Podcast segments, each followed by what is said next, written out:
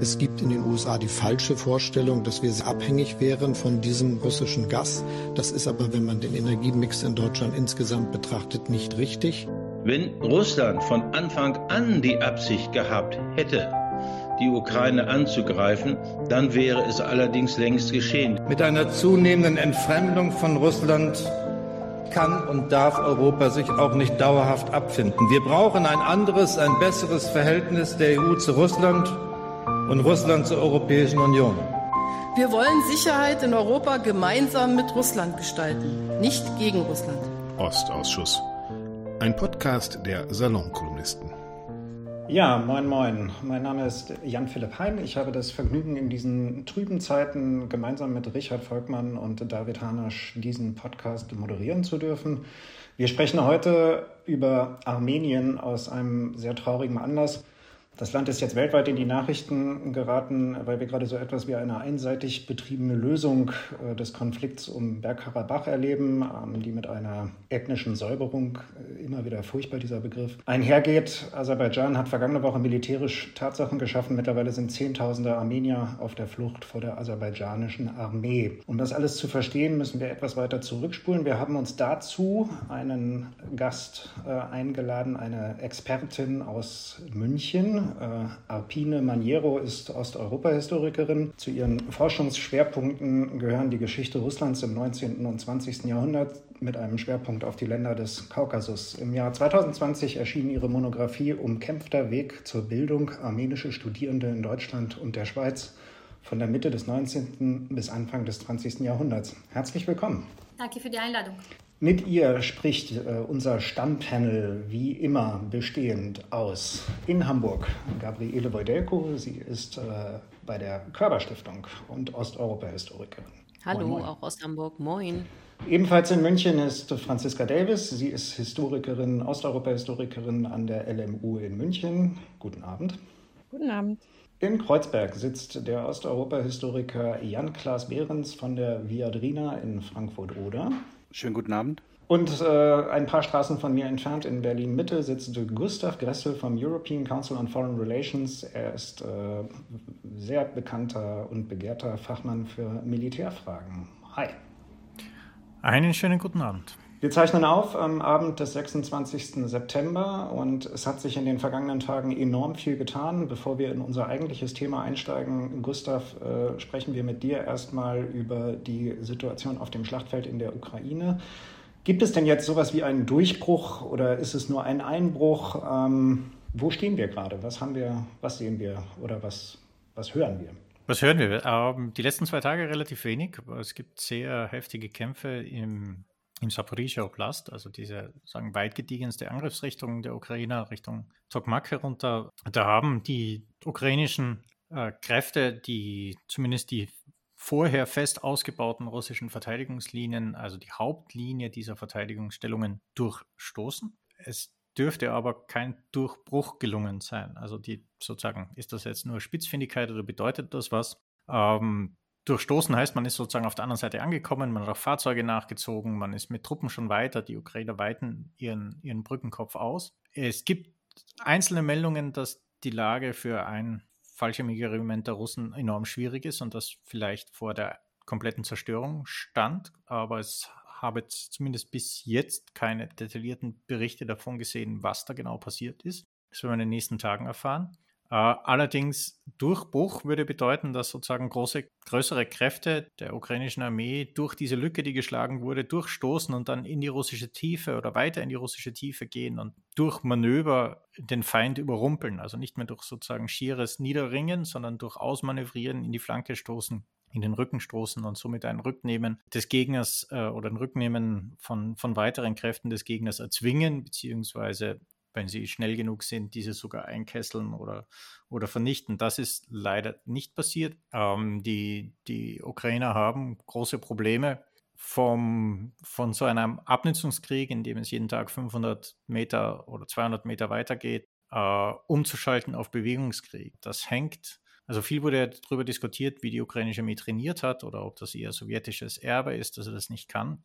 Äh, ein bisschen was am Training stimmt natürlich. Einige der neu aufgestellten Brigaden ähm, sind äh, relativ schnell aufgestellt worden. In der kurzer Zeit bringe ich keine kohärente Brigade zusammen, auch wenn ich die Verluste, die die ukrainische Armee in den letzten, im letzten eineinhalb Jahren gehabt hat, ausgleichen will, ist das klar, dass irgendwo der Trainingszustand darunter leidet. Aber äh, der Pudelskern ist eigentlich ein anderer, nämlich dass äh, die russische Armee in ihren Verfahren viel adaptiert hat und es eigentlich kopiert, was die ukrainische Armee in der Verteidigung in den letzten eineinhalb Jahren äh, abgeleistet hat. Und äh, technische Innovationen, setzt technische Innovationen ein, die einfach das Durchbrechen und das, den Übergang in den Bewegungskrieg enorm schwer machen, egal welche Armee der Welt jetzt hier antreten würde. Und zwar äh, hat auch die russische Armee mittlerweile, also unter Anführungszeichen, Apps entwickelt, um einfach Artilleriefeuer schnell anzufordern, ähm, setzt viel mehr Drohnen ein, die jede ukrainische Bewegung immer noch feststellen und beobachten und äh, durch Loitering Munitions, also entweder Lancet-Drohnen oder selbstgebastelte äh, First-Person-View-Drohnen, die mit RPG-7-Granaten ausgestattet sind,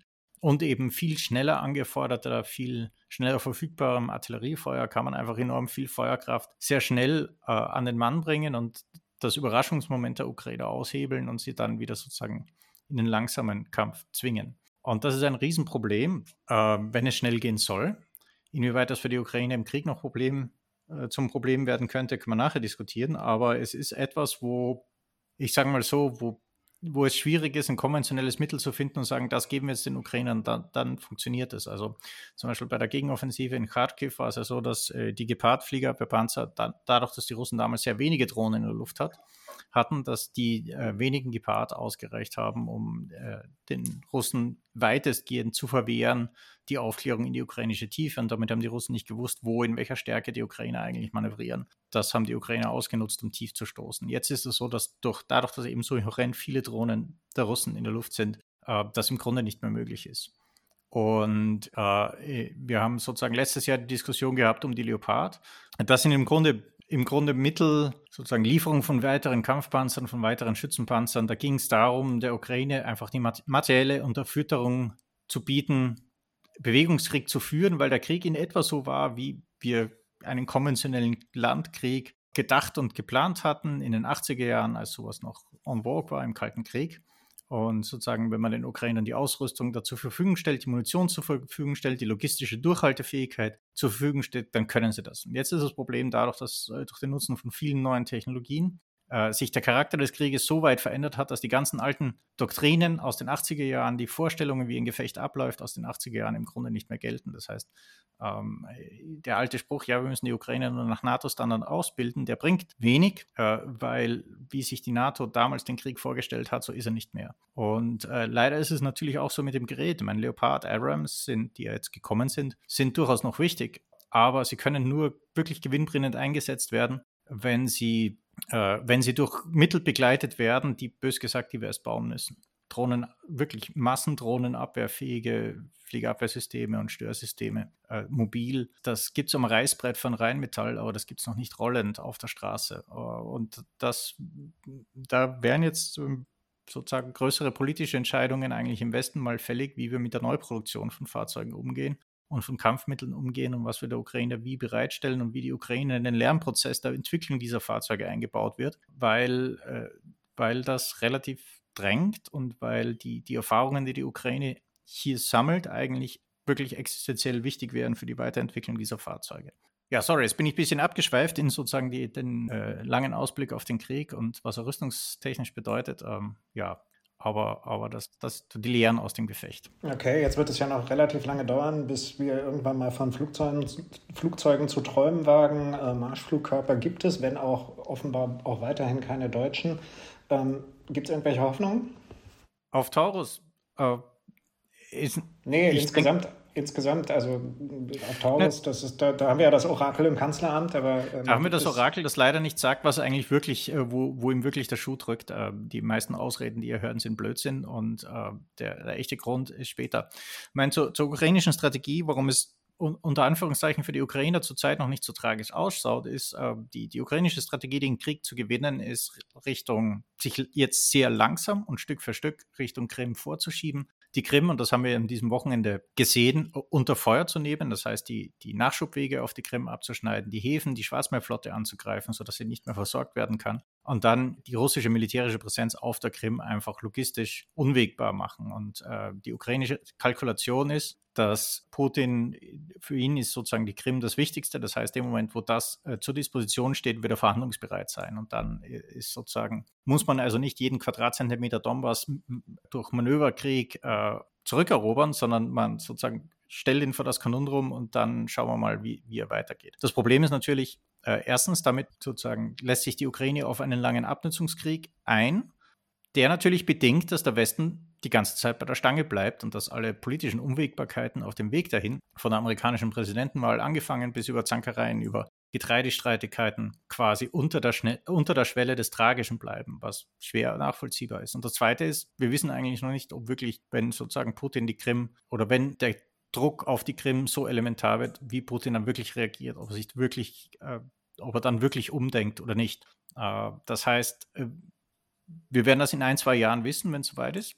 Das Problem ist, wenn wir dann draufkommen, äh, es funktioniert nicht, Putin gibt immer noch nicht nach. Wir müssen jetzt eigentlich sozusagen, wir müssen jetzt anfangen, die Ukraine zu, dazu erzichtigen, Manöverkrieg zu führen und wieder schneller und tiefer zu stoßen, um den Rest ihres Territoriums zu befreien. Äh, und die Entwicklung der dafür notwendigen Geräte dauert ein, zwei Jahre, dann haben wir die verloren wenn wir jetzt zumindest uns das äh, sozusagen rüstungstechnisch und entwicklungstechnisch als, als Option in der Rückhand behalten, dann können wir später immer noch Strategie wechseln, wenn Strategie A nicht funktioniert, auf Strategie B umschalten und den Gang höher schalten. Wenn wir das nicht können, äh, haben wir wirklich ein Problem, äh, weil, äh, weil es sozusagen nicht nur eine Frage der Artilleriemunition und, äh, und der, wie viel Leopardpanzer hast du oder ich noch im, in der Garage, sondern wir müssen wirklich diesen Krieg und wie wir sozusagen aus dem Statischen rauskommen, neu intellektuell durchdringen und auch mit, mit neuen äh, Fahrzeugen und Geräten durchdringen, die wir brauchen. Kampf der verbundenen Waffen wird sich neu darstellen mit mehr elektronischer Kampfführung,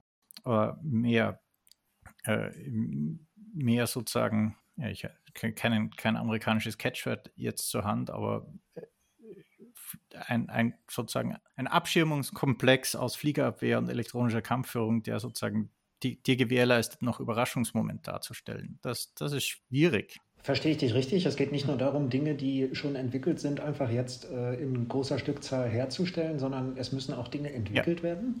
Ja, es müssten eigentlich Dinge neu entwickelt werden. Ja, also das Problem war, wir waren in gewissen Dingen sehr faul. Hätten wir zum Beispiel gepaart schon ein Nachfolgesystem, könnten wir von diesem System quasi weiter, weiterfahren und, äh, und das in die Produktion übergeben, aber das haben wir nicht. Ähm, das sind jetzt alles Probleme, auf die wir stoßen. Aber ja, es ist sozusagen, man kann nur hoffen, dass äh, der ursprüngliche Plan der Ukraine aufgeht, äh, dass Putin dann wirklich den Moment, wo es um die Krim geht, verhandelt. Ähm, sonst wird es schwierig, bitter und lang. Okay, das ist ein klarer Appell. Du hast jetzt die Krim angesprochen. Ähm, die Schläge gegen die Schwarzmeerflotte A, wie schwierig war es, diese zu landen? Und B, was bedeuten sie? Ist das, äh, ist das, ist das ein, ein richtiger Meilenstein? Es war schon ein ziemlich wichtiger Event. Also die Ukraine hatte diese Schläge sehr lange vorbereitet, von amphibischen Manövern gegen Bohrplattformen, die äh, Vorwandstationen für die Russen waren, bis hin zu Landungen von Kommando- und Spezialkräften, um Fliegerabwehrsysteme und Radargeräte auszuschalten. Dann auch mit, mit gezielten Drohnenangriffen, die äh, sozusagen die Fliegerabwehr beschäftigen, bis man dann eben mit, mit eigenen Flugkörpern äh, landet, um, um Systeme zu zerstören und dann sozusagen zu guter Letzt die Bresche zu schlagen für die äh, Storm Shadows. Ähm, jetzt nutzen sie das aus. Also es gibt da fast täglich irgendwo Angriffe gegen Flugplätze und, und Einrichtungen äh, auf der Krim und den vorgelagerten besetzten Gebieten. Und äh, aus ukrainischer Sicht ist das erste Mal, das ist sozusagen der Anlauf zu dem, was ich vorher beschrieben habe, nämlich die Krim äh, zu blockieren. Und das Zweite ist, äh, für die eigene ökonomische Durchhaltefähigkeit, nämlich die Seeverbindungen über das Schwarze Meer, die russische Schwarzmeerflotte und die russische Luftwaffe so weit wie möglich von der Krim runterzutreiben, Richtung Osten zu treiben, damit sie eben nicht äh, ukrainische Häfen blockieren kann, damit sie nicht in, äh, in Saporizhia, in, äh, in Kherson äh, Luft- und Nahunterstützung fliegen kann und den ukrainischen Truppen das Leben schwer macht. Und äh, dieses sozusagen, dieses, dieses Zurücktreiben äh, der, der Schwarzmeerflotte und der russischen Luftwaffe, das hat da schon einen guten Push bekommen. Also es war das Hauptquartier, es war ein wichtiges Trocken, äh, zwei wichtige Trockendocks, die auch getroffen werden. Da, da liegen jetzt sozusagen Schiffe drin rum, die diese Trockendocks blockieren, die müssen erst abgerissen werden. Ähm, all das behindert die Einsatzfähigkeit der Schwarzmeerflotte, weil die Trockendocks wichtig sind für Reparaturarbeiten an den Schiffen. Das sind eigentlich die einzigen formell militärischen Trockendocks in der Region. In ist, gibt es noch zivile, die werden natürlich als militärisch Zweck, Zwecke entfremdet, aber ob die ob die Leute und die Einrichtung dann auch wirklich für militärisches Gerät taugt, werden wir noch alles sehen. Und das Ganze setzt natürlich die Einsatzbereitschaft von Schiffen, die Einsatzbereitschaft von U-Booten herunter. Und die müssen dann auch, wenn sie in den Einsatz gehen, äh, dadurch, dass sie weiter östlich stationiert werden müssen, immer weiter zu ihrem eigentlichen Einsatzgebiet fahren und verlieren damit Zeit am Weg und damit Patrouillenzeit im Zielgebiet und äh, das ist sozusagen der Zweck von dem Ganzen. Okay, vielen Dank für den aktuellen Überblick. Hallo, hier spricht David Hanasch. Ich produziere die Podcasts der Salonkolumnisten und moderiere abwechselnd mit Jan-Philipp Hein und Richard Volkmann den Ostausschuss. Wenn Sie, wie ich selbst, in diesem Podcast mehr und Interessanteres gelernt haben als in zwei Jahren Geschichtsleistungskurs, dann unterstützen Sie unsere Arbeit doch gerne mit einer Spende. Auf bit.ly slash oa spenden finden Sie alle Möglichkeiten. Wir danken für Ihre Unterstützung auf bit.ly slash oa spenden. Und damit kommen wir zu unserem heutigen Thema. Wir sprechen über Armenien. Seit gut einer Woche ist äh, das Land, ist die Region in den internationalen Schlagzeilen. Ähm, es sind sehr bedrückende, es sind traurige Nachrichten. Kollegen von mir machen sich gerade auf den Weg, um äh, Reportagen zu schreiben. Ähm, Frau Maniero, was erleben wir da gerade? Wie kann man das einordnen?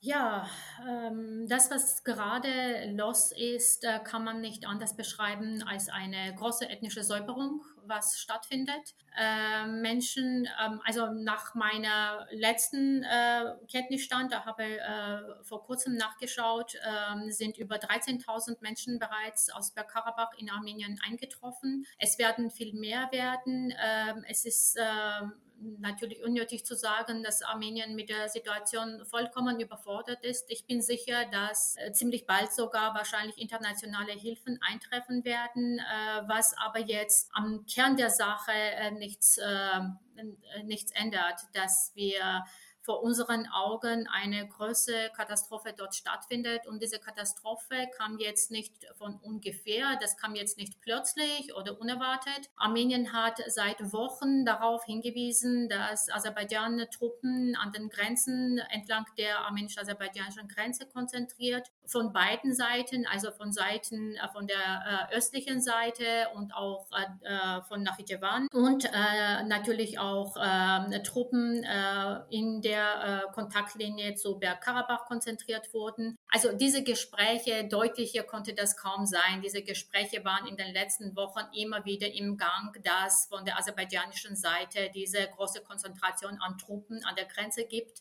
Was aber immer wieder dazu führte, dass auf der internationalen Ebene äh, dazu aufgerufen wurde, äh, zu den äh, friedlichen Verhandlungen zurückzukehren und die Sachen auf der diplomatischen Ebene zu klären. Im Vorfeld dieses Angriffes gab es ein Treffen zwischen Putin und Erdogan. Dann gab es Gespräche zwischen Aliyev und Putin. Es gab im Vorfeld äh, dieses äh, Angriffes, ich würde das auf jeden Fall in diesen Kontext äh, zuordnen, gab es die Gespräche auch hier in den Medien war es ein großes Thema, dass Armenien sich von Russland abwenden würde und dass die aserbaidschanische Regierung, äh, die Entschuldigung, armenische Regierung versucht gerade ähm, also wenn nicht jetzt wirklich komplett von Russland abzukommen, sondern zumindest eine ausgewogenere äh, Politik zu führen Richtung Westen, gefolgt von äh, Besuch äh, der, der Ehefrau vom armenischen Premierminister Anna Hakopian in die Ukraine. Sie hat zum ersten Mal, nachdem der Krieg in der Ukraine angefangen hat, auch humanitäre Hilfe mit in die Ukraine genommen, was von der russischen Seite hm, sehr stark und deutlich kritisiert wurde.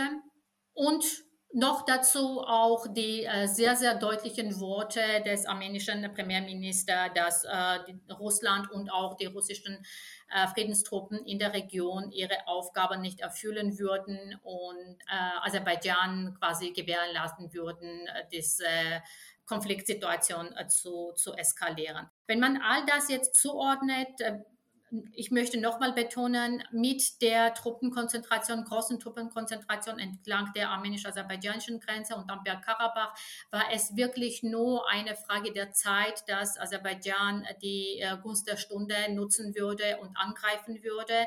Der Mandat der russischen Friedenstruppen läuft ja bis äh, 2025. Es war klar, dass Aserbaidschan so lange nicht warten würde, sondern eben äh, die ähm, geopolitische Lage, äh, den äh, Angriffskrieg in der Ukraine, äh, die äh, schwächere Position Russlands, die Tatsache vor allem, dass Russland im Moment sehr von Aserbaidschan und äh, Türkei abhängig ist, dass Aserbaidschan diese Situation nutzen würde, würde nicht bis 2025 zu warten, sondern äh, tatsächlich Tatsachen zu schaffen, um die Lage zu eigenen Gunsten radikal zu verändern. Okay, jetzt haben wir eine ganze Menge gelernt. Äh, wir lernen, dass es Schutzmächte gibt, äh, dass die äh, russische Bindung im, in der Ukraine offensichtlich dazu führt, dass Aserbaidschan sowas wie ein Window of Opportunity sieht und jetzt ernst macht. Ich würde gerne, bevor wir in die Historie einsteigen, um zu erklären, wie, es, wie dieser Status oder dieser Zustand jetzt erreicht werden konnte, eine, eine Zahl nochmal aufgreifen. Sie haben gerade davon gesprochen, dass jetzt 13.000 Menschen bereits äh, Bergkarabach verlassen hat, also 13.000 Armenier Bergkarabach verlassen haben. Von wie vielen Menschen, von wie vielen Armeniern dort reden wir insgesamt? Also vor und während der Blockade oder besser gesagt nach dem Krieg 2020, da gab es, äh, damals gab es schon sehr, sehr viele Vertriebene aus den ähm, Orten und Städten und Dörfern, die unter aserbaidschanische Kontrolle gekommen waren. Äh, da muss man aber sagen, dass sehr viele von denen damals äh, 2020 nicht in Armenien geblieben sind, sondern wieder zurück nach Bergkarabach gegangen sind. Das bedeutet, ähm, während der äh, Blockade, und da verlasse ich mich auf die offiziellen Zahlen, die man von Bergkarabach und von Armenien bekommen hat, sprechen wir von 120.000 Menschen, darunter 30.000 Kinder. Von diesen 120.000 Menschen ähm, haben sich äh, die meisten nach meinen Informationen auf den Weg nach Armenien gemacht. Die komplette Straße, angefangen von Stepanakert, von Hauptstadt von Bergkarabach bis zur armenischen Grenze, ist ein Meer von Fahrzeugen. Menschen warten zum Teil äh, tagelang bis sie zur armenischen Grenze angekommen sind. Zusätzlich kommt hinzu, dass an, der, an dieser Hagari-Brücke, da wo dieser aserbaidschanische Kontrollpunkt steht, am Lachin-Korridor, die Fahrzeuge nochmal angehalten und kontrolliert werden, was ähm, nachdem die Leute die Region ja sowieso verlassen, vollkommen unverständlich ist, äh, warum das stattfindet, aber für zusätzliche Verzögerungen sorgt. Okay, ähm, letzte Frage, bevor wir in die Geschichte einsteigen. Äh, Sie haben ja gerade gesagt, 2025 äh, äh, oder 2026 wären die Russen raus gewesen. Warum wartet man nicht so lange aus aserbaidschanischer Perspektive? Aus mehreren Gründen. Da könnte ich äh, allenfalls spekulieren, aber der naheliegendste wäre ja, dass die Situation bis 2025 oder 2026 sich nochmal verändern könnte. Ich, meine tiefe Überzeugung ist, dass Aserbaidschan im Moment einfach die Gunst der Stunde ausgenutzt hat. Der internationale Druck auf Aserbaidschan, das müsste man ja auch sehen, ist gerade im Moment sehr groß, die Blockade Bergkarabachs aufzulösen. Also, wenn Aserbaidschan diese Blockade jetzt weiterhin aufrechterhalten hätte, was würde da passieren? Es war tatsächlich, also wir sprechen von einer Blockade. Kein einziges Fahrzeug ist in die Region hineingekommen. Vor der Blockade gab es von Armenien nach Bergkarabach täglich fast bis zu 400 Tonnen Lebensmittel, Hygieneartikel, alles Mögliche, was für das, das tägliche Leben gebraucht wird. Die Blockade hat das von jetzt auf gleich, von einem Tag auf den anderen, all diese Hilfslieferungen oder Warenlieferungen aus Armenien gestoppt. Hinzu kommt noch etwas, was hier in den Medien nach meinem Einschätzen sehr wenig äh, zum Ausdruck gebracht worden ist. Die Aserbaidschaner haben immer wieder auf Leute geschossen, die versucht haben, in den äh, Feldern zu arbeiten. Das bedeutet auch die Möglichkeit, vor Ort etwas zu produzieren, war denkbar limitiert, um nicht zu sagen fast unmöglich. Ähm, jetzt wäre die Option, dass Aserbaidschan diese Blockade weiterhin aufrechterhält, weil, wie gesagt, wir haben gesehen, dass Aserbaidschan äh, zu keinem Zeitpunkt vorhatte, da irgendwelche Kompromisse einzugehen, trotz des internationalen Druckes. Ich würde aber zu diesem Zeitpunkt vermuten, dass dieser Druck einfach zu groß geworden ist. Ich sehe die Alternative, entweder sollte damit der Blockade irgendetwas geschehen oder aber würde Aserbaidschan irgendeinen Moment finden, um die Situation dann tatsächlich zu eigenen Günsten zu lösen. Aber in dieser Blockadesituation war absolut, gab es absolut keine Möglichkeit, bis 2025 oder 2026 auszuharren. Okay, vielen Dank. Ich, wenn ich darf, ich würde gern einen Punkt hinzufügen. Sie haben von dem internationalen Druck gesprochen und auch von den, von den geopolitischen Akteuren, die in der Region äh, aktiv oder präsent sind. Ich würde gern ein Schlaglicht auf die EU werfen, die sich ja auch in ein etwas schwieriges Fahrwasser manövriert hat. Nach der russischen Invasion in die äh, Ukraine im letzten Februar ist es dann ein paar Monate später ja so gewesen, dass die EU-Kommissionspräsidentin von der Leyen äh, nach Aserbaidschan gefahren ist und mit dem dortigen Präsidenten aufgetreten und die neue Energiepartnerschaft zwischen der EU und Aserbaidschan unterstrichen und proklamiert hat. Klar, die EU ist auf der Suche nach Ausweich, ähm, nach Ausweichlieferanten für, für Energie und letztendlich ist, hat dadurch die EU für sich selber auch in gewisser Weise natürlich eine Pattsituation äh, geschaffen. Denn, also, wenn Sie mich fragen, ich würde Aserbaidschan als eine klassische Energiediktatur äh, bezeichnen wollen. Und letztlich hat sich die EU dort auch ein Stück weit zumindest in Geiselhaft begeben, auch wenn heute die EU-Kommission äh, reagiert hat und gesagt hat, sie bringen, ich glaube, viereinhalb Millionen Euro an Nothilfen auf den Weg. Letztendlich ist die EU auch als selber als Akteur mit Interessen in der Region ganz konkret in Aserbaidschan vertreten und kann letztendlich auch nicht so agieren, wie es vielleicht notwendig wäre an dieser Stelle.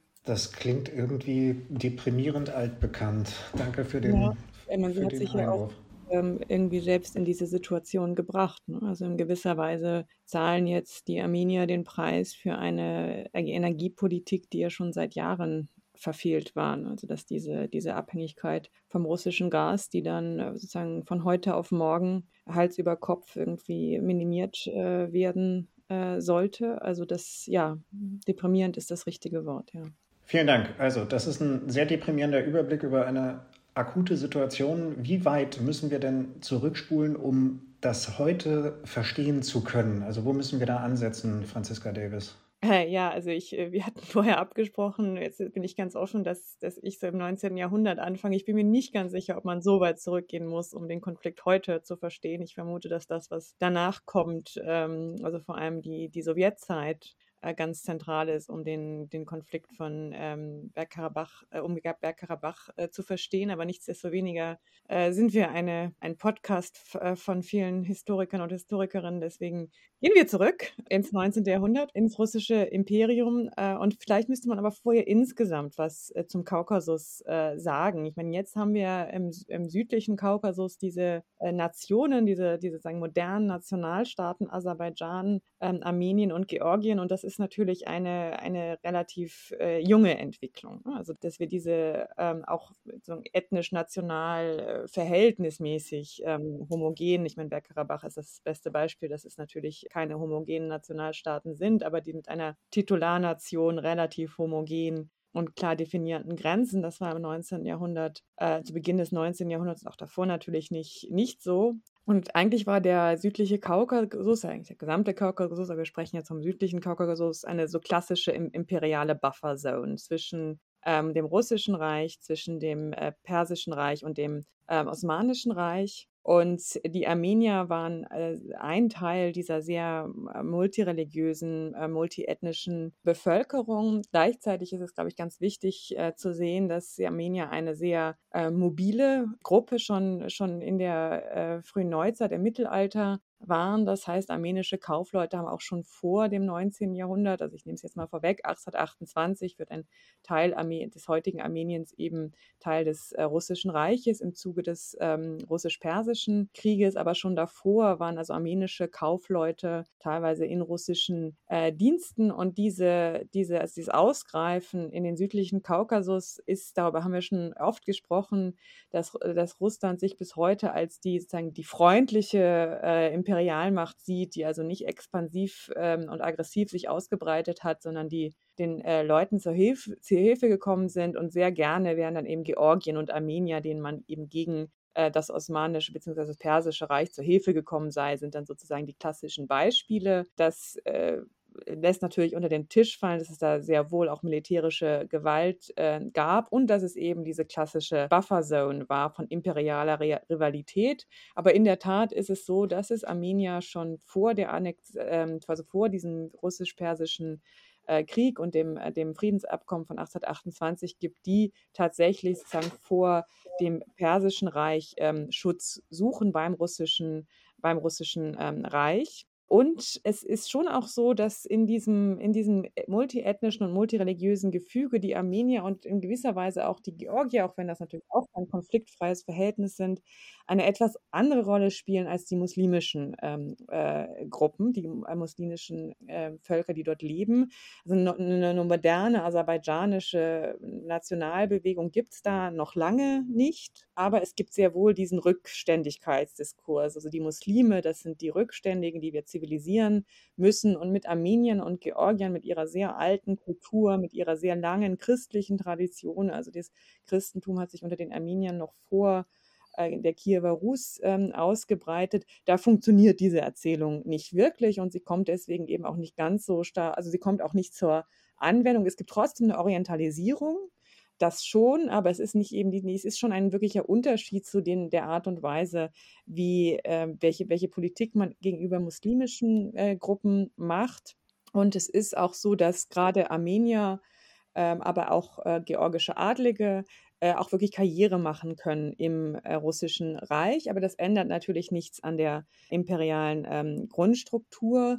Und in der Zeit, wo dann auch die russische Nationalbewegung stärker wird und wo dann auch im Zuge des Aufstands, des zweiten polnischen Aufstands von 1863, dann die, die Angst vor nicht russischen nationalen Bewegungen immer größer wird, auch die Armenier ähm, davon äh, betroffen sind. Also auch diese Russifizierungsabsichten, das schlägt sich vor allem im Bildungssystem nieder. Eigentlich haben die armenischen äh, Kaufleute, diese armenischen Milieus, hat eigentlich einen ziemlich hohen Grad der Alphabetisierung und der eigenen des eigenen Bildungswesens. Da, da, findet eine relativ starke Russifizierung statt und auch ganz stark gegenüber der armenischen äh, Kirche. Also wir sprechen jetzt über die 1880er und 1890er Jahre. Wenn man jetzt aber diese Beziehung sich anschaut zwischen, also ich, ich sage, ich benutze jetzt eher den, den Begriff muslimisch, weil es eben die, die, diese aserbaidschanische Identität in der Form äh, wie heute noch nicht ähm, gibt. Aber dieses, dieses Verhältnis zwischen Armeniern und Muslimen im, äh, im südlichen Kaukasus ist schon davor durchaus von Konflikten geprägt. Und wie so oft in Imperien hat das auch damit zu tun, dass sozusagen soziale und ethnische Grenzen ähm, ineinander fallen. Also die, die Armenier sind vor allem in Städten, sie sind auch in, in Städten, also zum Beispiel in Tbilisi sind sie, ich glaube, sogar fast fast eine größere Gruppe als die Georgier. Also es ist eine sehr städtische Gemeinschaft. Es ist eine äh, sozusagen ökonomisch sehr erfolgreiche Gemeinschaft. Teilweise gibt es da sogar dann auch aus, aus sozusagen russischer Richtung ähm, so Stereotypen, die fast an antisemitische Stereotypen erinnern, also diese armenischen Kaufleute, die die anderen ausbeuten. Ähm, und die muslimische Bevölkerung ist, ist eben eher in den, ähm, in den, im, im, auf dem Land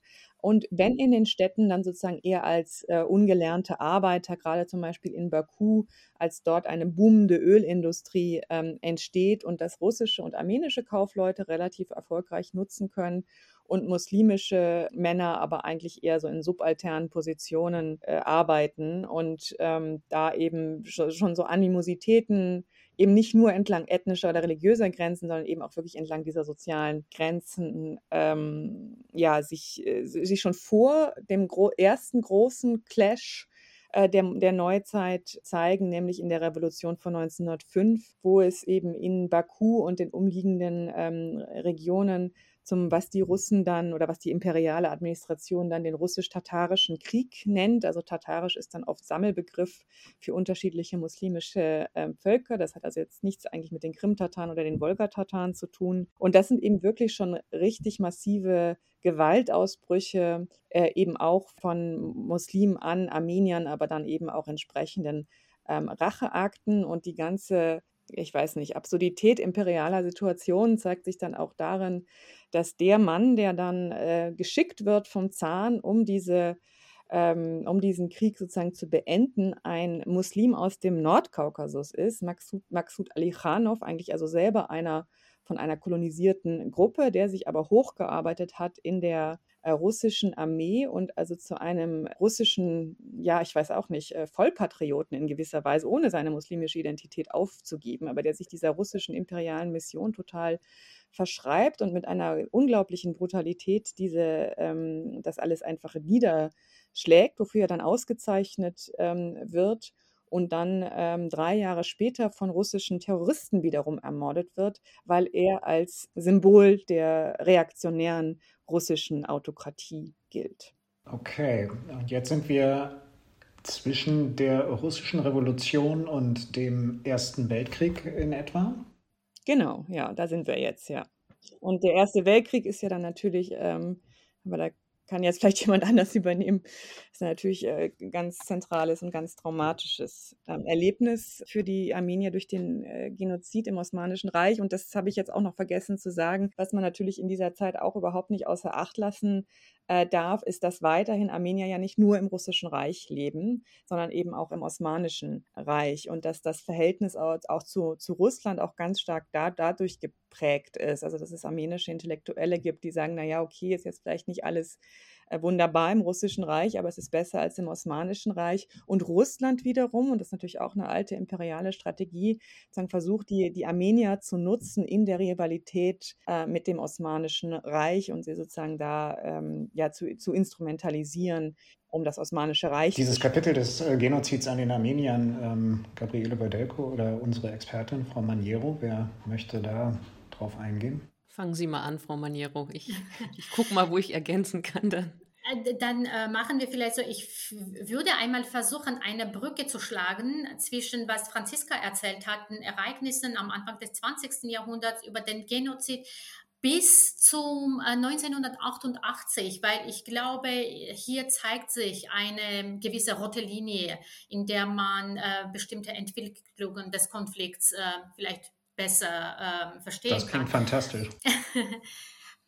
Also was ähm, Franziska alles erzählt hat, äh, da brauche ich äh, nicht zu wiederholen, vielleicht nur zwei Sätze, damit ich mich selbst einordnen, einordnen kann. Also mit der Eroberung des Südkaukasus hat das äh, russländische Imperium ja ein wahnsinnig heterogenes Gebiet äh, sich zugeschlagen. Und ähm, in diesem Gebiet galt es dann, die örtlichen Autonomien irgendwie zu bekämpfen und das zentrale Regierungssystem einzuführen.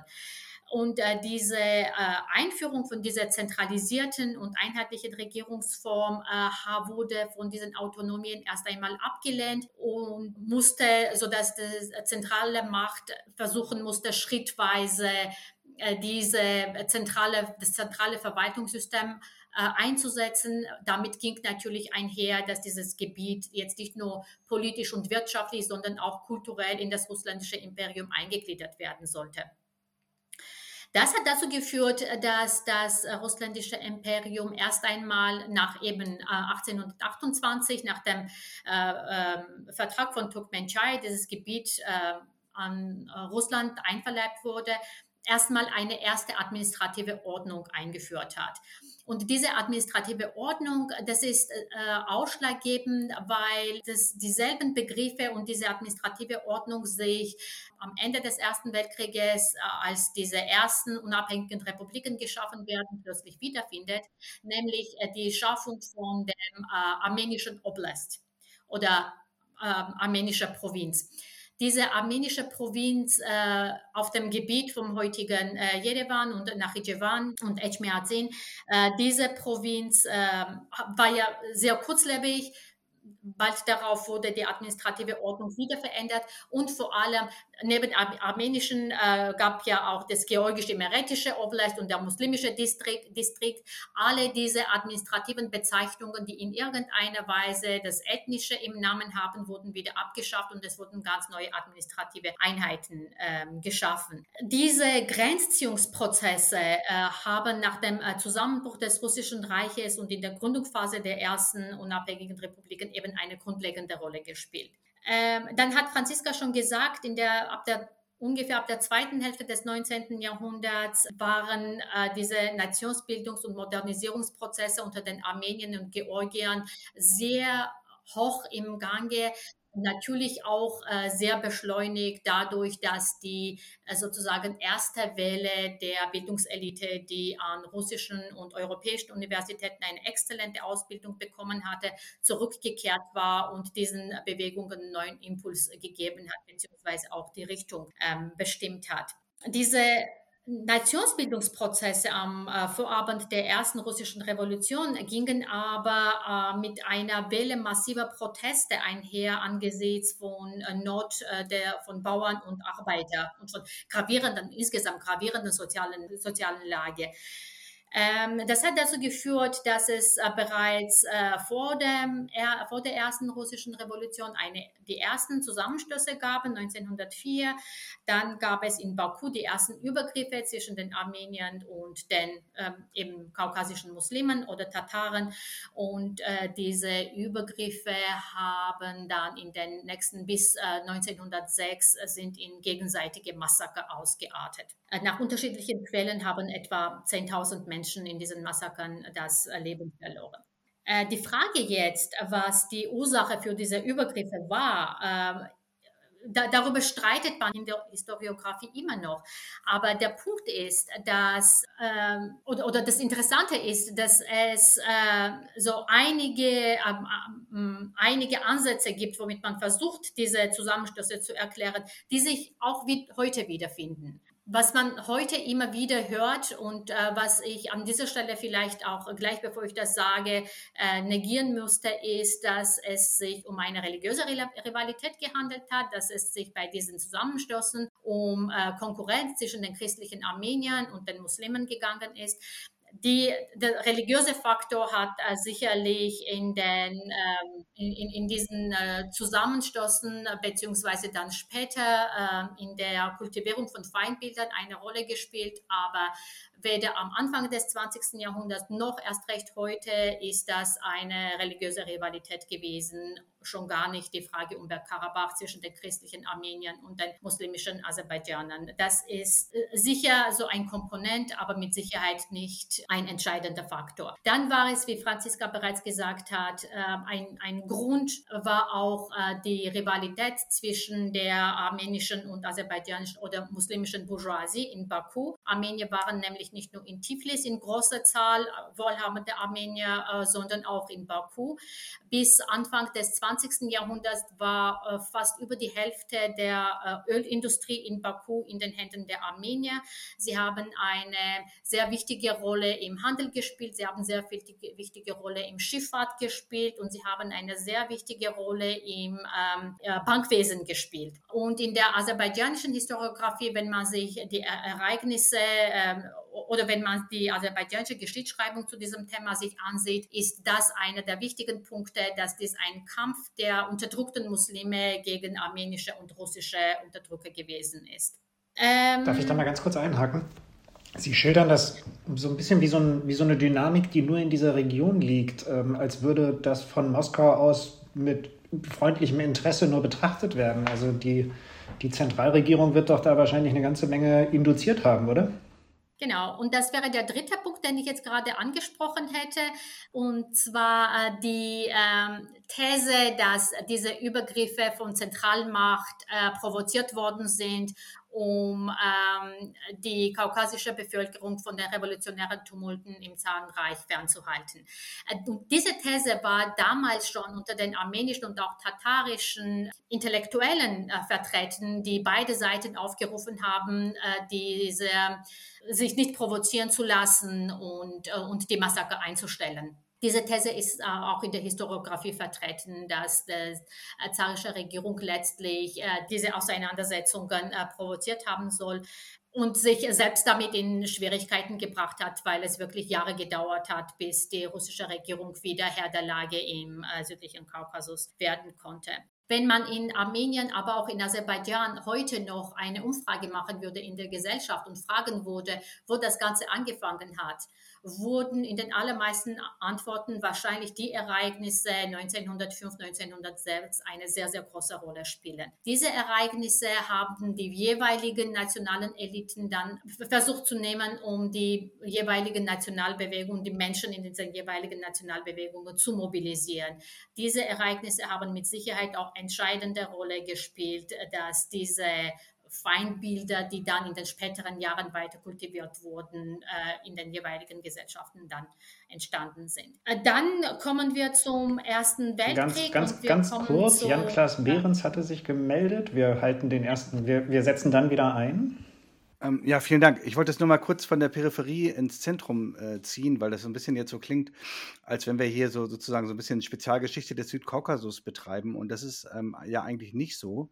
Denn wenn wir sozusagen auf die sowjetische Geschichte der ersten Hälfte des 20. Jahrhunderts schauen, dann ist ein Großteil der sowjetischen Elite eben genau in diesen Kämpfen, die gerade so von den Kolleginnen und Kollegen beschrieben worden ist, sozialisiert worden. Nicht? Also Stalin kommt genau aus dieser Konstellation. Das muss man sich klar machen. Aus der Konstellation imperiale Gewalt, Staatszerfall, Pogrom, Arbeiterkämpfe. Das ist alles sozusagen das, ähm, das ist die Welt, in der Stalin groß wird, das ist die Welt, in der Kirov groß wird, das ist die Welt, in der Orjonikidze groß wird, das ist die Welt, in der Beria groß wird. Ähm, das sind die Leute, die die Sowjetunion bis in die 50er, 60er Jahre regiert haben. Ähm, die kommen genau aus einer Situation, die sozusagen eine permanente Bürgerkriegssituation ist ab ungefähr 1905. Das wird ja hier ähm, sehr eindrücklich geschildert. Und das wollte ich sozusagen nur mal kurz einbringen, um zu sagen, hier geht es nicht nur um den Südkaukasus, sondern hier geht es darum, sozusagen, wo kommt auch der Bolschewismus her? Wo kommt diese Gewalt her? Wo kommt diese Kultur des Bürgerkriegs her? Das sind alles Dinge, die wir sozusagen auch ein Stück weit, natürlich nicht nur, ich will das jetzt auch nicht essentialisieren, das kommt nicht alles nur aus dem Südkaukasus, aber auch. Und, und ich glaube, das sind ganz wichtige Prägungen und das müssen wir auch verstehen, wenn wir dann sozusagen diesen großen Brückenschlag machen bis in die 80er Jahre, als es dann wieder aufflammt, dass wir es hier tatsächlich mit Kontinuitäten zu tun haben, die ähm, auch viel mit der Gewalt zu tun haben, die dann in der Sowjetunion herrscht herrscht, unter Lenin, unter Stalin und auch darüber mhm. hinaus. Vielen Dank.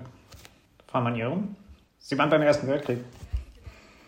Ja, genau. Ähm, der Erste Weltkrieg ist ja ähm, äh, genau unter anderem mit einem äh, für die Armenier sehr tragischen äh, Ereignis äh, verbunden. Ähm, es gab schon im äh, 19. Jahrhundert, in den 80er, Jahr, in den 80er Jahren gab es schon massenhafte Massaker an den Armeniern im Osmanischen Reich. Das hing natürlich auch damit zusammen, dass ähm, unter den Armeniern äh, die äh, Stimmungen lauter wurden nach Selbstbestimmung, äh, nach ähm, Selbstverwaltung, nach na, natürlich für, für die Armenier war die makedonische Be Bewegung ein Exempel par excellence. Sie haben nach Balkan geguckt und haben versucht, sich an diesen Befreiungsbewegungen zu beteiligen, was für das Osmanische Reich natürlich als im Osmanischen Reich als Problem angesehen wurde.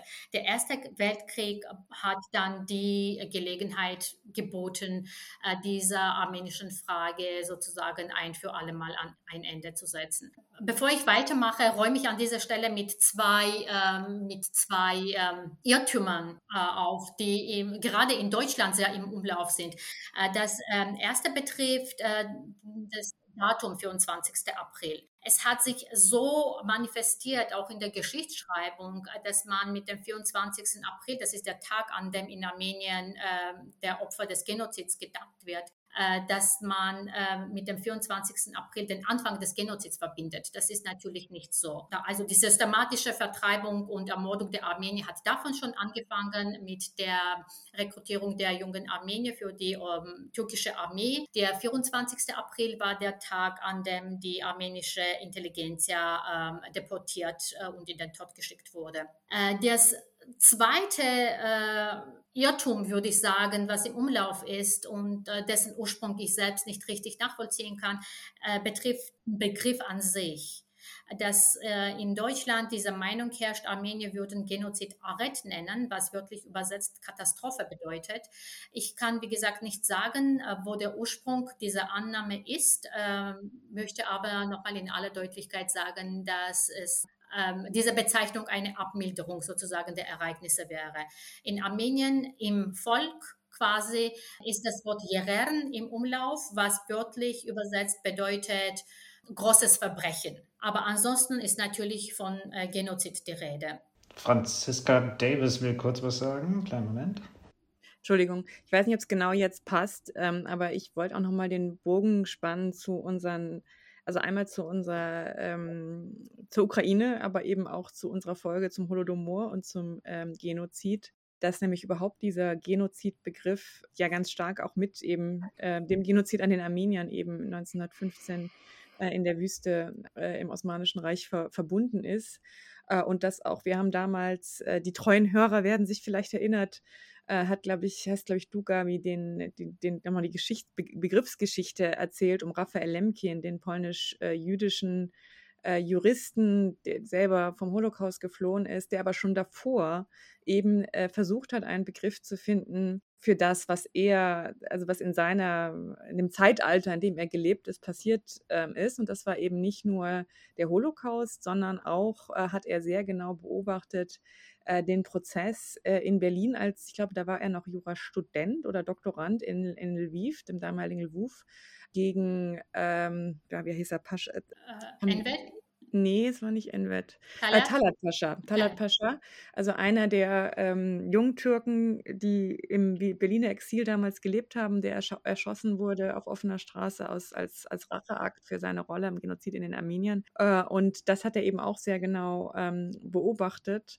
Und eben auch das, äh, auch, der, auch den Holodomor hat er 1953 schon als klassischen sowjetischen Genozid bezeichnet. Und in dieser Person kommen irgendwie diese vielen Gewaltereignisse äh, des 20. Jahrhunderts oder diese vielen äh, Massenverbrechen eben zusammen, weil er genau für solche Phänomene versucht hat, bei all den Unterschieden, den es zwischen diesen Phänomenen natürlich auch gibt, das ist klar, also kein, weder der Genozid an den Armeniern noch der Holodomor hatte diesen entgrenzten Rassenbiolo rassenbiologistischen Wahn der Totalauslöschung wie der, wie der Holocaust. Aber für solche Verbrechen hat er versucht, einen, einen Begriff zu finden. Ähm, bevor ich das Wort zurückgebe an die Expertin, wir müssen leider mit Blick auf die Uhr ein bisschen uns straffen, weil wir ja auch noch die Rubriken haben. Ähm, also wir müssen jetzt mal die Sowjetunion etwas zügiger durchschreiten. Vielleicht Ja. kann man das, vielleicht kann man, wir haben jetzt ja schon relativ viel von der Vorgeschichte gehört, äh, des Genozids an den Armeniern. Ich würde mal Jan-Klaas Behrens folgen und versuchen, das ein bisschen in größere Kontexte einzuordnen. Wir müssen jetzt vielleicht nicht die ganze Geschichte nacherzählen. Ähm, es ist ein großes Trauma, das haben wir auch schon gehört, für die Armenierinnen und Armenier bis heute. Und es ist vor allen Dingen ein Politikum äh, lange, lange Zeit gewesen. Also wir haben schon gehört, es ist, es, der Erste Weltkrieg wird genutzt, um letztendlich Rache zu nehmen. Also das Osmanische Reich nutzt den Ersten Weltkrieg, um Rache zu nehmen an den Armeniern, die letztendlich aufbegehren, die Unabhängigkeit fordern. Und da ergibt es sich dann ganz äh, günstig, dass letztendlich das äh, Osmanische Reich den äh, Armeniern, wenn ich das richtig erinnere, die Schuld zuschieben kann für militärische Misserfolge. Also die Russen marschieren in Ostanatolien ein und die Armenier werden beschuldigt, auch kollaboriert zu haben mit dem,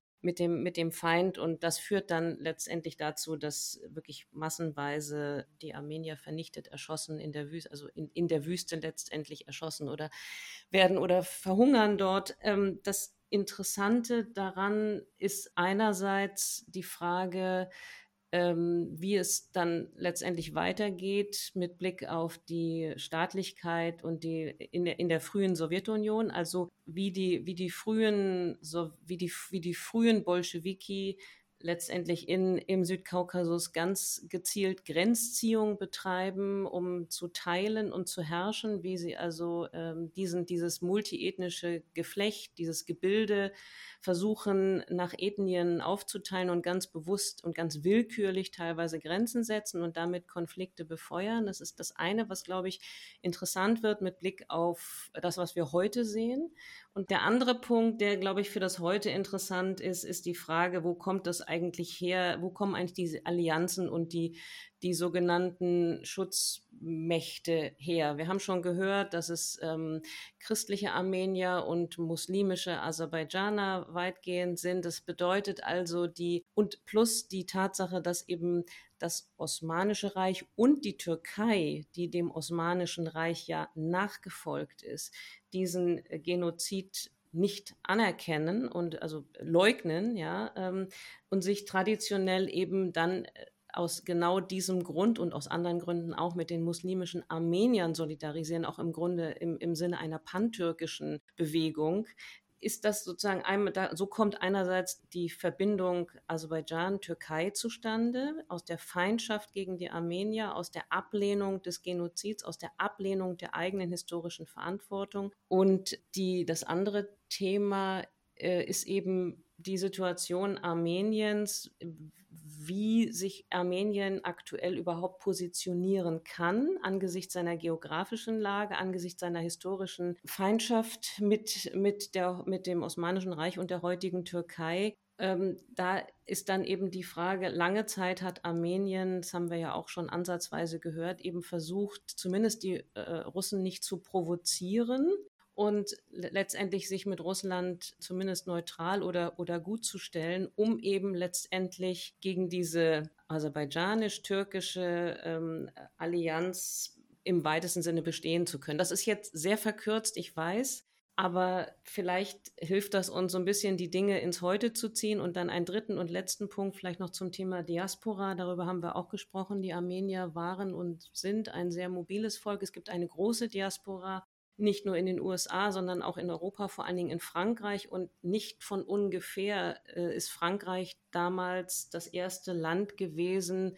das, jetzt muss mir die Expertin vielleicht helfen, ganz genau wann das war. Ich glaube, sehr früh in den 2000er Jahren eben äh, ganz offiziell angefangen hat, also Bemühungen begonnen hat, ähm, diese, diese, diesen Genozid an den Armeniern auch völkerrechtlich anzuerkennen oder eben sozusagen ähm, die, als Straftatbestand festzuhalten, was natürlich die Türkei in unglaublichem Maße provoziert hat und seitdem eine deutliche Provokation ist, die auch bestehen bleibt. Also es, ich will damit sagen, es ist alles kompliziert, es ist eine große Gemengelage, aber es ist auch hier nicht der Südkaukasus alleine, sondern es sind größere geopolitische Konstellationen, die sich dort abbilden. Wenn wir jetzt mal deutlich vorspulen, ähm, es gibt ja den Mythos des friedlichen Zusammenbruchs der Sowjetunion. Ähm, genau an der Stelle, in der Region, über die wir heute sprechen, sieht man ja, dass das wirklich nur ein Mythos ist, oder? Gabi Wodelko nochmal. Ja, vielleicht kann äh, Jan-Klaas Behrens, der ja auch sich gerade so Ende der 80er Jahre gut auskennt, da auch nochmal einhaken. Ich will einen Satz sagen für mich, als ähm, äh, so Mitte der, als ich Mitte der 80er Jahre angefangen habe, mich intensiver mit ähm, Russland und der Sowjetunion zu beschäftigen. Damals als junge Studierende war das, damals war das ein war das das Thema mit, mit Blick auf ähm, ja, wie soll man sagen, Osteuropa, Russland, Studien, Studien der Sowjetunion. Es hieß immer Pulverfass Kaukasus und das war sicherlich ein sehr verkürzter Begriff.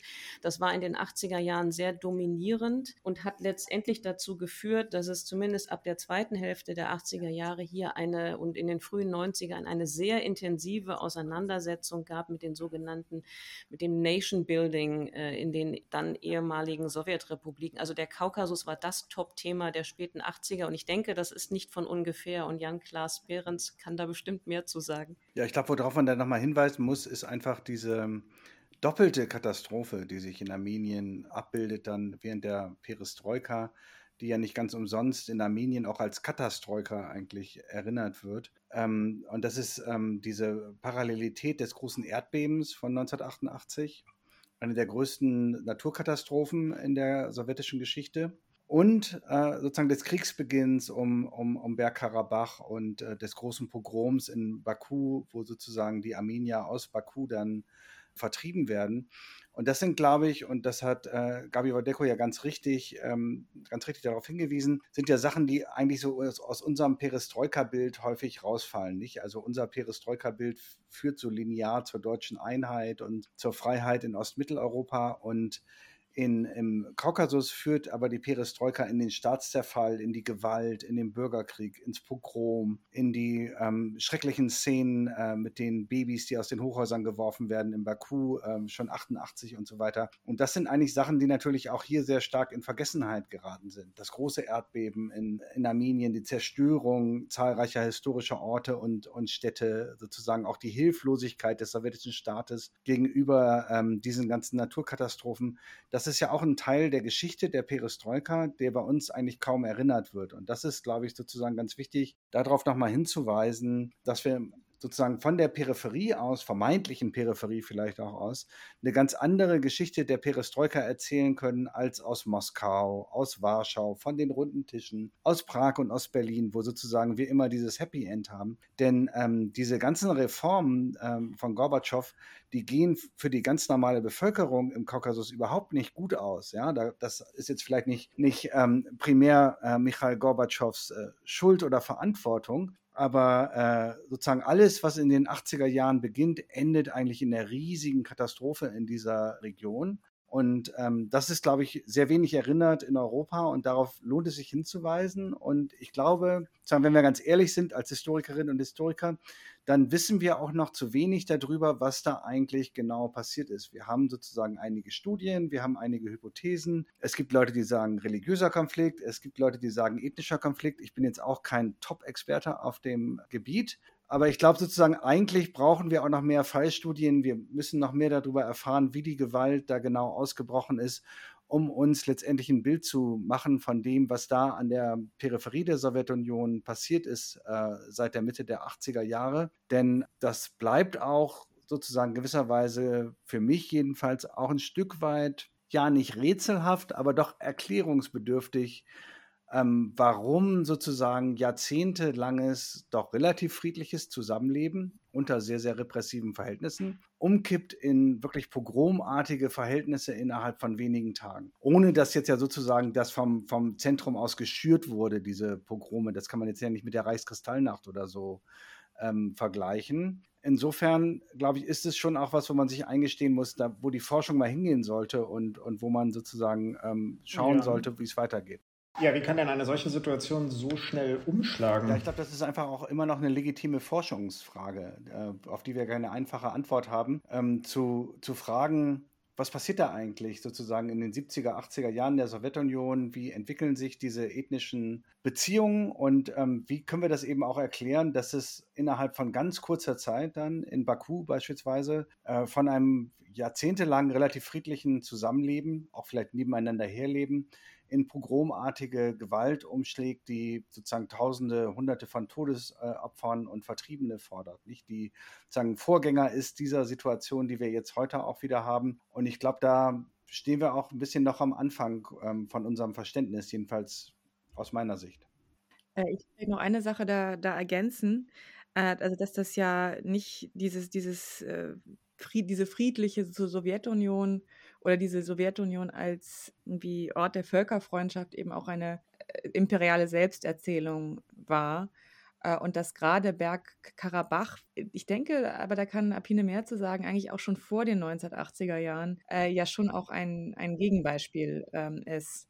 Also um es nochmal ganz kurz äh, zu sagen, nochmal deutlich zu machen, also es wird ja letztlich 1921 mit dem Sieg der Roten Armee von wirklich von der kommunistischen Partei äh, entschieden, dass, dass Bergkarabach eben äh, Teil der, also ein Teil als autonome Region und ein anderer Teil sozusagen einfach als Teil der ähm, Aserba aserbaidschanischen Sowjetrepublik, aber eben Teil der aserbaidschanischen Sowjetrepublik wird. Und äh, ne, Stalin ist sozusagen Kommissar für, für Nationalitäten, also das hatte Jan auch ja schon mal gesagt, das ist also ganz stark auch verbunden mit dem, was dann in dem, in, in dem, im insgesamt äh, in der Nationalitätenpolitik in der Zeit ähm, äh, passiert. Und, und dieses, diese Konkurrenz gerade um diese Region, auch die gewaltvolle Konkurrenz, also wirklich richtige Kämpfe, ja auch schon vorher, ne, bevor das dann sozusagen von der Sowjetunion erstmal äh, entschieden äh, wird. Und es kommt ja auch vor 1900 vor den 1980er Jahren immer wieder ähm, oder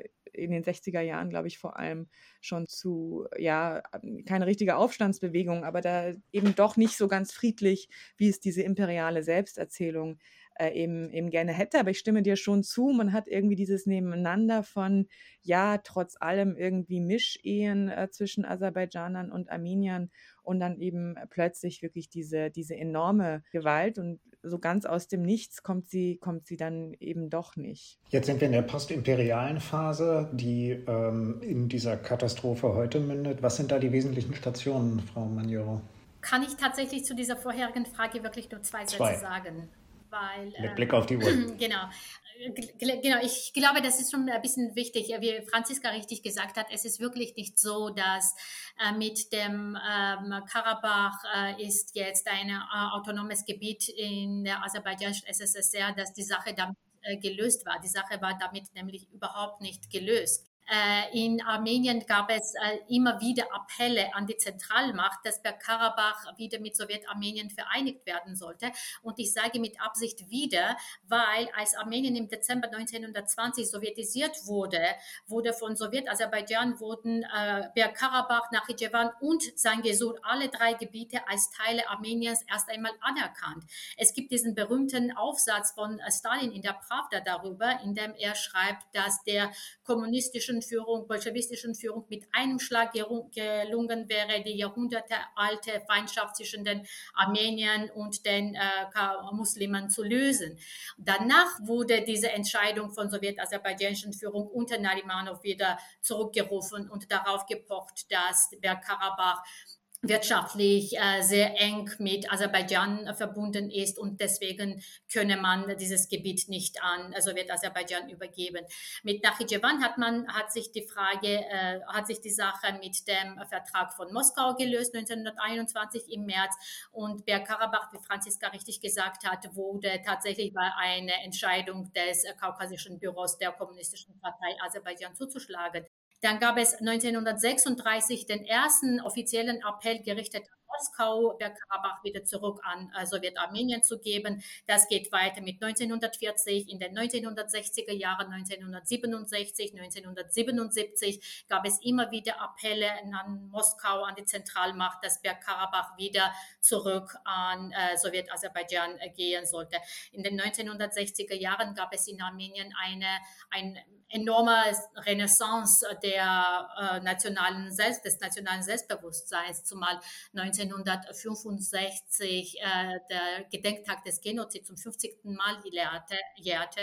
Und wenn ich mich nicht irre, da gab es in Armenien die erste größte Massendemonstration in der Sowjetunion, in der wieder laut wurde, dass äh, Bergkarabach zurück an Armenien soll. Genau, aber wir müssen wirklich leider mit ganz dringendem Blick auf die Uhr die wesentlichen Stationen der Zeit ab 1991 bis heute noch auf die Kette kriegen. Ja, dann ähm, am ähm, Vorabend des Zerfalls der Sowjetunion, äh, das hat ja Berendt ja bereits angeschnitten, gab es die mit den Massendemonstrationen zusammen, äh, gab es diese, äh, diese Massenpogrome in der aserbaidschanischen SSSR, wobei ich hier äh, ein anderes Stichwort bringen möchte, sehr gerne, zwar nicht Baku, sondern Sumgait. Sumgait. In Sumgait fanden diese schwersten Pogrome gegen Armenier statt.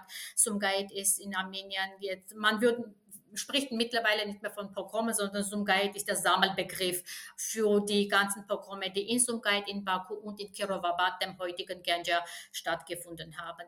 Mit 1992, äh, dann, als der Krieg tatsächlich ausgebrochen hat in der Region, und äh, mit den äh, schrittweise äh, militärischen Erfolgen der Armenier endete im Mai 1994 mit der faktischen Sieg der Armenier, die äh, nicht nur Bergkarabach, sondern auch die umliegenden sieben Stationen, äh, sieben ähm, Entschuldigung, sieben Gebiete unter ihre Kontrolle bringen konnten.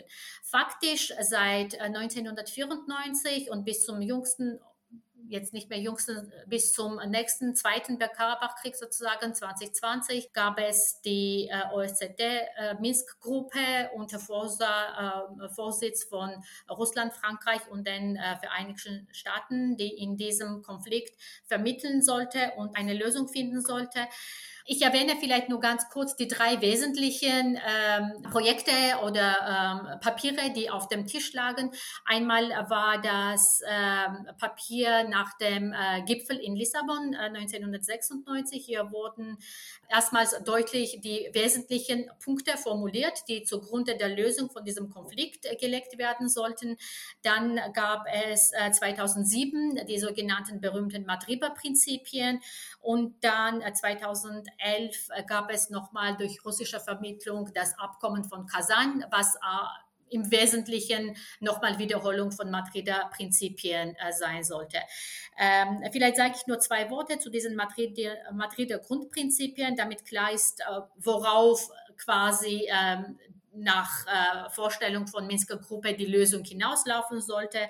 Und zwar war, waren die Forderungen äh, zunächst die, diese, die umgebenden Gebiete an Aserbaidschan ähm, zweitens, äh, der ein Zwischenstatus für Bergkarabach mit Garantien für Sicherheit und Selbstverwaltung.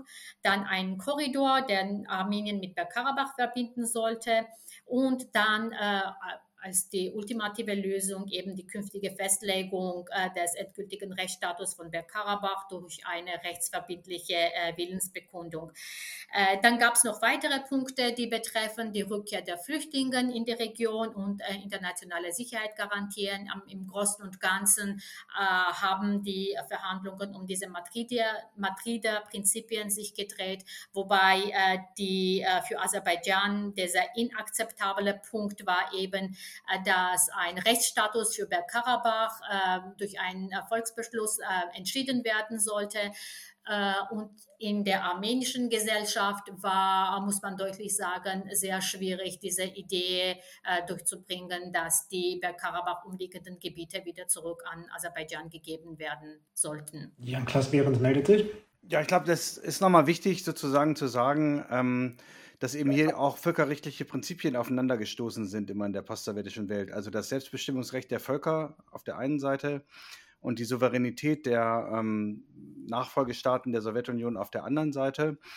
Ähm, und das sozusagen kombiniert mit dem relativen Desinteresse der westlichen Ordnungsmächte ist natürlich eine ziemlich toxische äh, Kombination äh, gewesen. Das äh, führt dann in die sogenannten, was in der Forschung, politologischen Forschung gerne als Frozen Conflicts bezeichnet worden ist, die aber gar nicht so frozen waren für die Leute, wenn man mal vor Ort war.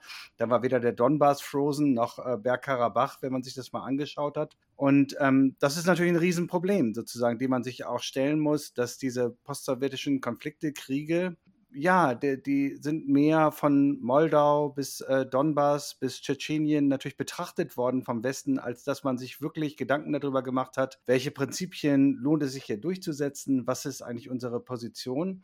Und was wir jetzt heute sehen, glaube ich, wenn man sozusagen das mal auf einer, auf einer Metaebene betrachtet, das ist natürlich alles unglaublich bitter für die Armenier, die da äh, wohnen, die Armenierinnen und Armenier dann ist es eben die Auflösung der russischen Ordnungsmacht, die es noch ein Stück weit gegeben hat äh, im, Anschluss an die Sowjetunion. Und das Durchbrechen sozusagen einer ganz äh, anarchischen Mächtekonstellation, in der Erdogan eine Rolle spielt, der Iran eine Rolle spielt, irgendwo auch die EU, äh, Russland auf dem Rückzug ist und keiner so richtig weiß, äh, nicht die UN, äh, das sehen wir im Ukraine-Krieg auch, ähm, auch keine besonders starke Rolle spielt. Ähm, keiner so richtig weiß, wer eigentlich dafür zuständig ist. Und das ist, glaube ich, genau das, was wir im Moment erleben. Nicht? Also sozusagen das, wenn wir uns mal ehrlich machen, auch aus, aus deutscher Position, wir natürlich auch nicht in der Lage sind oder willens sind, da wirklich einzugreifen mit Hardware. Da könnte Gustav jetzt mehr zu äh, sagen, militärisch sozusagen, um da ähm, diesen Genozid und diese Vertreibungen zu stoppen dass aber andererseits auch ähm, politische Lösungen genauso fern liegen. Und ähm, das ist, glaube ich, ein Dilemma, was sich lange, lange angekündigt hat, was man auch lange, lange hat kommen sehen, ähm, wo aber auch niemand mal ähm, auf die Bremse getreten hat und gesagt hat, okay, bis hierhin und keinen Schritt weiter. Und jetzt ähm, müssen wir da mal ähm, eingreifen. Und das ist, glaube ich, eigentlich dieses Versäumnis der letzten 30 Jahre auch hier ähm, ernsthafte Politik zu betreiben. Ne? Also beim Auswärtigen Amt hieß es dann östliche Partnerschaft oder sowas. Aber da hat man sich ja auch diese, wenn man mal sich ehrlich macht, diese, diese ganzen Konflikte vom Leib halten wollen. Ähm, und ähm, das ist, glaube ich, das Problem, was uns jetzt auf die Füße fällt. Also, wo ich bei, bei, wirklich nur ein Satz, sorry, aber also bei, bei, Bergkarabach finde ich jetzt wirklich besonders bitter, dass genau, dass es von der Struktur her dasselbe ist wie der Totalinvasion der Ukraine. Also immer wieder die Warnung, immer wieder die Warnung von den Leuten vor Ort und äh, dann passiert es und in den Medien ist es, ist, war es bis dahin kaum und also das, das ist schon. Gustav, du bist gerade angesprochen worden, ähm, um es mal ganz salopp, so grausam das ist, zu fragen, ist die Sache militärisch erledigt? Ja, militärisch ist sie leider erledigt. Also äh, von außen einzugreifen ist es enorm schwierig. Äh, Im Westen sitzt die Türkei, die Armenien nicht freundlich gesinnt ist, im, im Osten Aserbaidschan, im Süden der Iran, der äh, zwar gesagt hat, er würde sozusagen bei einem bei einem Einmarsch Aserbaidschans in Armenien selber einschreiten, aber äh, natürlich nicht für Bergkarabach. Und der Iran wird auch nie mit dem Westen kooperieren, um irgendwie äh, konstruktive westliche Politik dahin zu verbreiten. Und im Norden haben wir Georgien, das äh, äh, sich immer mehr in den russischen Orbit zurückbewegt und äh, vom aserischen Öl abhängig ist. Das heißt, äh, wir hätten gar, gar keine Landverbindung jetzt rein, um, um zu intervenieren. Äh, und selbst, selbst wenn wir könnten, man, das Problem ist im sozusagen der, der die Vollinvasion in die Ukraine hat ja nicht nur gezeigt, dass die russische Armee schwach ist, sondern dass es äh, mit Munition und Bereitschaft in vielen westlichen europäischen Armeen, die,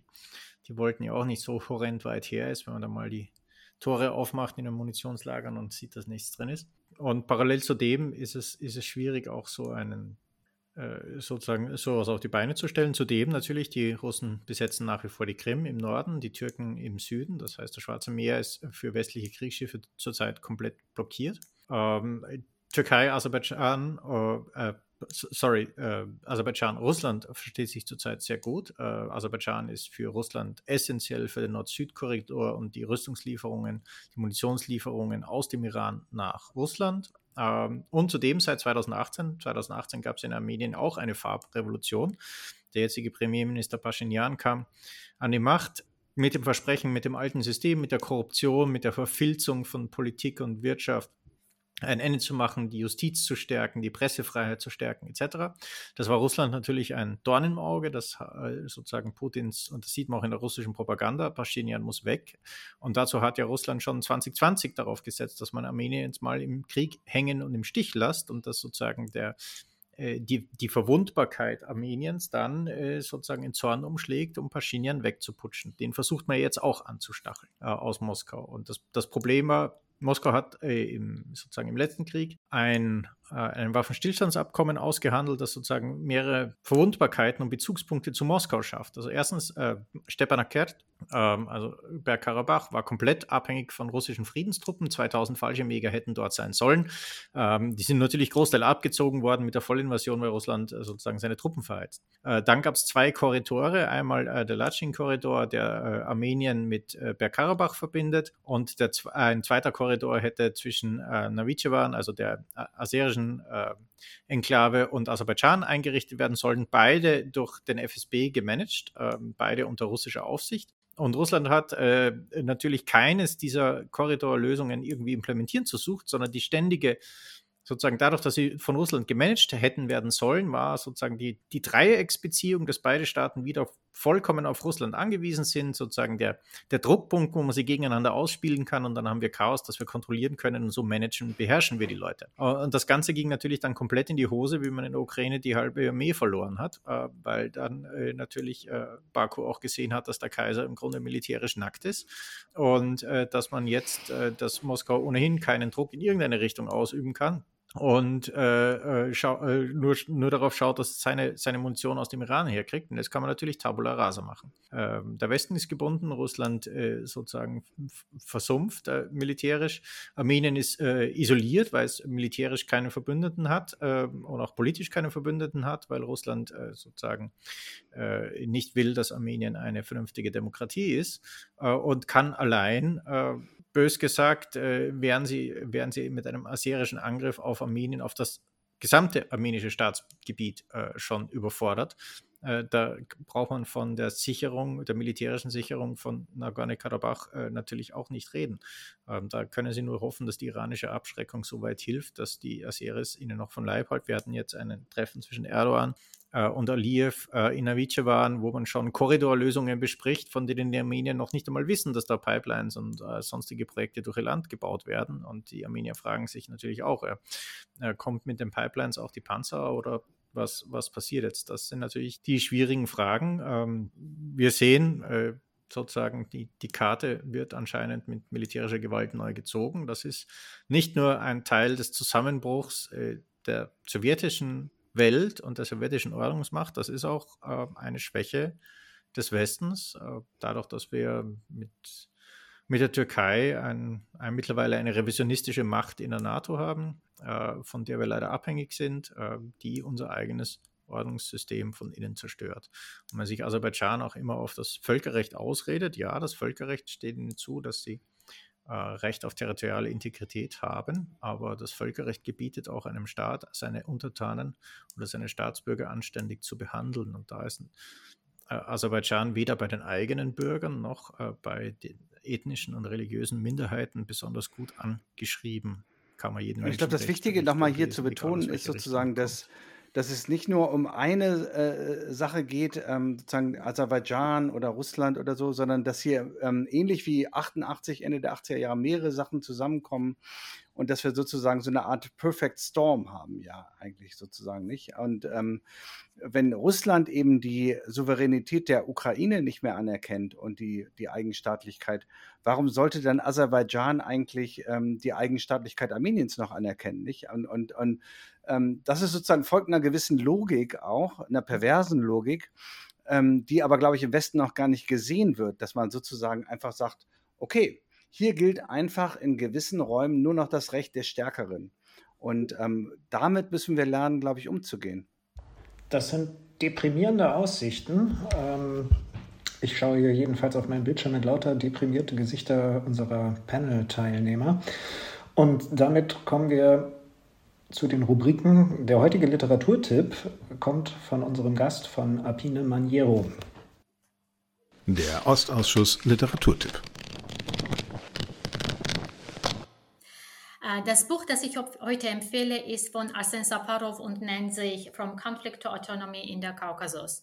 Und dieses Buch würde ich aus gleich mehreren Gründen besonders empfehlen. Safarov ist ein Historiker, der jahrelang russische, sowjetische bzw. die Geschichte des Kaukasus an der University of Michigan gelernt gelehrt hat und hat sich besonders den ethnischen, territorialen Konflikten in der Region gewidmet.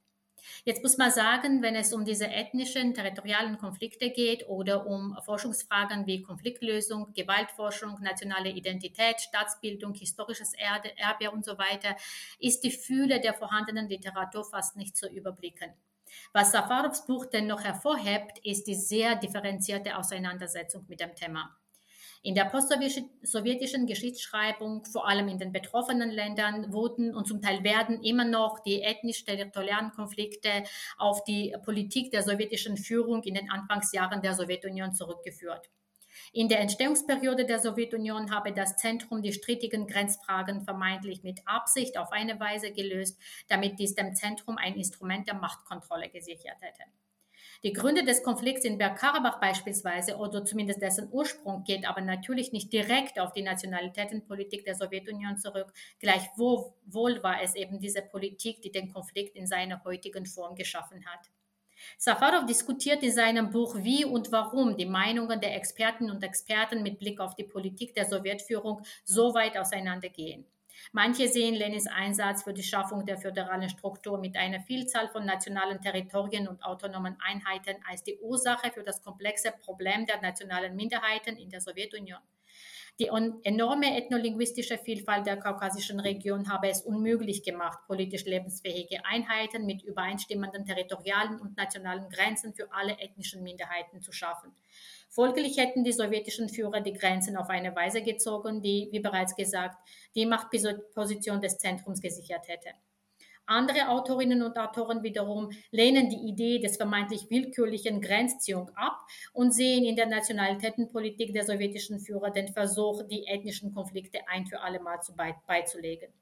Safarov setzt sich in seinem Buch mit diesen Thesen auseinander, was dieses Buch zu einem wertvollen Beitrag für das Verständnis des Themas macht. Um das Wesen der territorialen Konflikte bzw. Der, der Selbstbestimmungsfrage zu erklären, beginnt Safarov mit dem Anfang des 19. Jahrhunderts an und zeigt sowohl die konsequente Eroberung der Region durch das russische Reich in den äh, ersten Jahrzehnten des 19. Jahrhunderts als auch die später erfolgten administrativen Teilungen und Neuordnungen in der Region.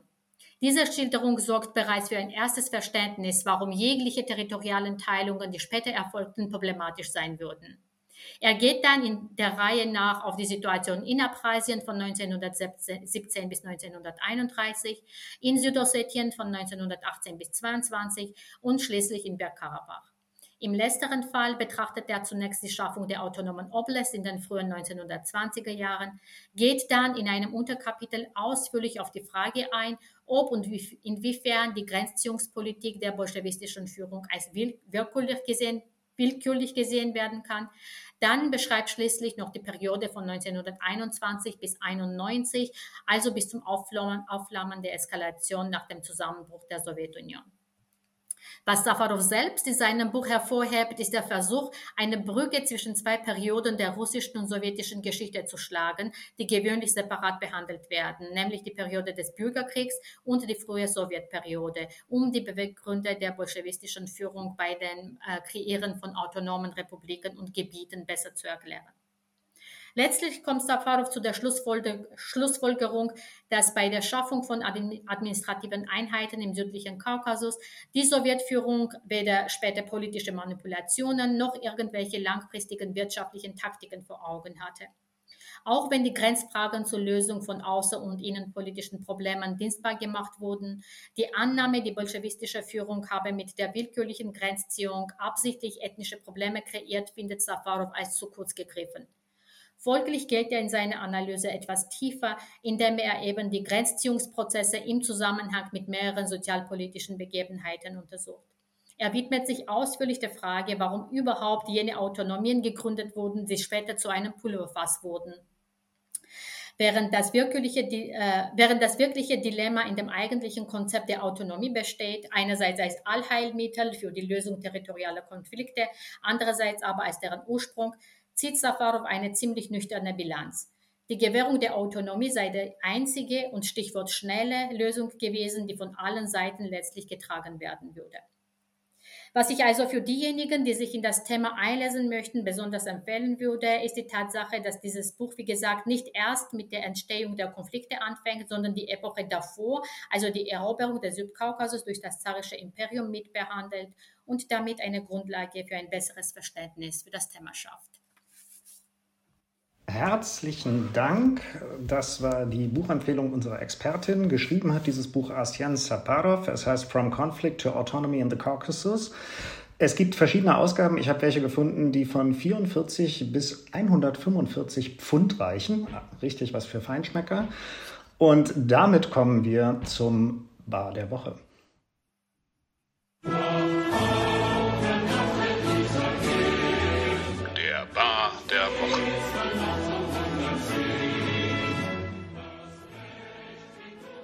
Ja, der war der Woche. Wir hatten eine etwas ungewöhnliche, aber eigentlich ja irgendwie auch erfreuliche Situation, äh, dass wir aus den letzten zwei Wochen zumindest nicht wie sonst eine lange Liste hatten, über die wir uns ähm, äh, streiten äh, und diskutieren äh, mussten. Aber deswegen haben wir die Chance ergriffen, eine sozusagen angestaute Liste, die sich äh, über die Sommerpause gebildet hat, abzuarbeiten und wir verleihen jetzt zwar nicht aus ganz aktuellem Anlass, aber nichtsdestotrotz sehr verdient ähm, den Bar der Woche an Heribert Prantl. Äh, lange Zeit äh, bei der Süddeutschen äh, Zeitung und äh, im, auch jemand eigentlich, der immer sehr, sehr gern moralisiert hat. Und er tut es auch im Falle äh, der Ukraine, aber auf eine sehr, sehr fragwürdige Art und Weise. Und er hat es in einer Runde bei Phoenix TV. Es ist nicht das erste Mal, dass er sich in dieser Richtung geäußert hat, aber äh, es war ein besonders krasser Fall von ähm, deutscher Arroganz gepaart mit Ignoranz, gepaart mit einer unfassbaren ähm, Selbstbezogenheit und einem noch größeren Sendungsbewusstsein, als er nämlich davon sprach, es finde ein Nothilfeexzess mit der Ukraine statt. Also Nothilfeexzess ist sein Begriff, was im Angesichts der Tatsache, dass äh, im Grunde genommen die Ukraine äh, um alles betteln muss und bis heute nicht ähm, all das vom Westen bekommt, was sie brauchen würde, um sich selbst äh, zu verteidigen, äh, wirklich einfach nur ähm, äh, ja, ein Hohn äh, ist. Äh, und wie, darauf können ja äh, die deutschen Intellektuellen und vermeintlich Friedensbewegten dieser, ähm, dieser Generation nicht verzichten. Äh, natürlich auch nochmal betont, wie sehr man als Deutscher äh, mit der deutschen Geschichte aufpassen müsse. Äh, und deswegen fände er also die Zurückhaltung der Deutschen sogar richtig, was natürlich abermals völlig ähm, absurd ist.